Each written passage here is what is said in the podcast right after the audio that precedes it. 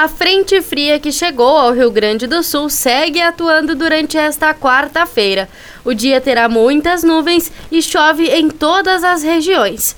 No oeste e no sul, a instabilidade se concentra entre a madrugada e a manhã, já que a partir da tarde o tempo começa a melhorar e o sol aparece com nuvens pelo ingresso de massa de ar seco e frio.